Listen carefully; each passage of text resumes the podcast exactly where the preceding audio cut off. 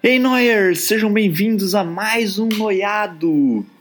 Estamos de volta com a mini class e hoje eu vou falar de um assunto que eu adoro, uma mini aula sobre tecnologia. Mas eu não vou ficar falando da, das tecnologias que existem no mundo, mas sim de um conceito que a minha sócia, a Mari, que está meio sumida aqui do podcast, mas eu prometo que ela retornará em breve, trouxe durante o curso que ela fez na Perestroika, o Friends of Tomorrow, e que me impactou muito e que explica muito sobre como a tecnologia ela é mais humana do que a gente pensa, que é o seguinte conceito: tudo é tecnologia.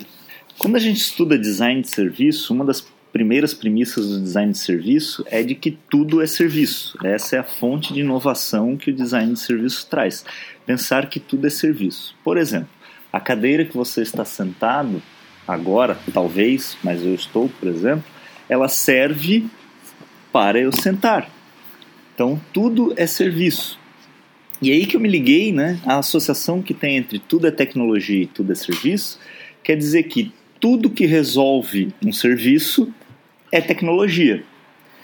E a grande sacada desse conceito é que a gente entende tecnologia em três momentos da nossa vida. E é esses três momentos que faz a gente perceber ou não as coisas como tecnologia. O primeiro momento é antes de a gente nascer. Se algo foi feito antes da gente nascer, a gente não considera que é tecnologia. Por exemplo, a cadeira. Imaginem eu visitei a Acrópole, lá na Grécia, e a aula deles era sentado numas pedrinhas. Péssimo para nossa ergonomia, mas tinha resolvia o serviço na época. Imagina quando alguém colocou uma cadeira com um respaldo de costas, que você fica numa posição muito mais ergonômica. Isso foi uma grande revolução na época. Mas para nós hoje não é, porque a gente já nasce com isso. Isso veio antes da gente. Então a gente não considera que é uma tecnologia. Outro exemplo, eu uso óculos de grau para longe. Imagine que em 1500 Pedro Álvares Cabral me convidasse para subir lá no, no topo da caravela para ver se tinha terra à vista muito longe. Eu não ia conseguir enxergar nada. Então, naquela época, eu era um zero à esquerda, até que alguém veio e fez uma lente de óculos. Então, eu passe... as pessoas daquela época passaram a enxergar coisa que antes elas não enxergavam. Então, isso é uma grande tecnologia, só que veio antes da gente, e aí a gente não percebe que é tecnologia. E vejam a proporção que isso pode tomar, né? Imaginem eu, seu sobrinho ou filho que tem dois ou três aninhos muito provavelmente ele já usa o tablet, mas ainda não usa o vaso sanitário, porque ele está na fralda. Então, para ele, qual que é a tecnologia mais antiga? Para nós é óbvio, isso parece um, uma pergunta idiota. Mas para ele, que está usando antes o tablet do que o vaso sanitário, ele não sabe dizer o que, que é mais tecnológico. Vejam que engraçado esse conceito. Aí, se ficou claro para vocês o antes da gente nascer, a gente pode passar para a fase entre os seus 15 e 35 anos, que tudo que envolve tecnologia é revolucionário, é top, você quer, você quer adquirir. Eu, por exemplo, quando tive internet primeira vez aqui em casa, tinha mais ou menos uns 15 anos. Cara, era. Meu, a internet era a minha vida. Nossa, a internet tinha tudo, era animal, apesar de na época ser uma merda de usar mas para mim tudo era lindo na internet. Assim como eu quando eu vi o iPhone pela primeira vez, eu lembro até hoje, eu liguei pro meu amigo e falei, cara, preciso disso aqui, tipo, não é possível viver sem isso. É muito massa.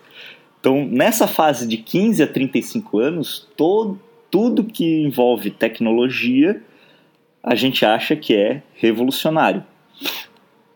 E aí vem, tipo, né, cirurgia laser no olho. Cara, tudo isso é revolucionário. E o terceiro estágio, o terceiro momento que a gente percebe a tecnologia é depois dos nossos 35 anos, que meio que tudo parece ser perigoso. Lembra quando saiu o celular?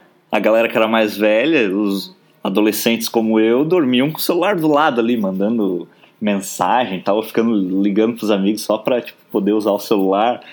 Mas o pessoal falava: não, não pode dormir com o celular perto do, do colchão, porque as ondas eletromagnéticas causam câncer, não sei o quê. Ou, meu Deus, tu vai dar o teu e-mail para qualquer um? Tipo, e-mail, tu não pode sair dando e-mail, não sei o quê. Por quê? Porque tudo é perigoso depois dos teus 35 anos. Entender esses três conceitos nos ajuda a entender que a tecnologia ela é muito mais humana do que a gente acha que é.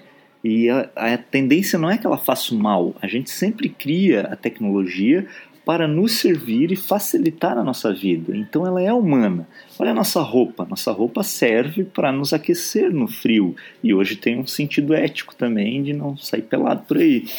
Mas a tecnologia da roupa, ela existe, só que ela veio antes de você, então você não percebe, e ela é muito humana, porque está te ajudando assim como todas as outras coisas que nos envolvem, que são tecnologias que a gente está criando para nos servir e melhorar a nossa vida.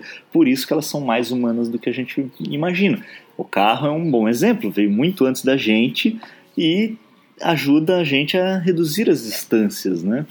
Isso ajuda também a desmistificar o que está sendo pregado muito hoje, né? Que ah, é, tem que ser empresa de tecnologia que faz software, que faz celular, que faz computador, não sei o quê. Não, cara, tudo é tecnologia, segundo esse conceito. Então, a empresa que está fazendo suplemento alimentar é tecnologia, tecnologia química, biológica, que vai ajudar a nossa vida. Remédio é tecnologia, é, melhoria da infraestrutura da cidade é tecnologia. Isso ajuda a gente a compreender que realmente tudo é tecnologia, a tecnologia está aí para melhorar a nossa vida.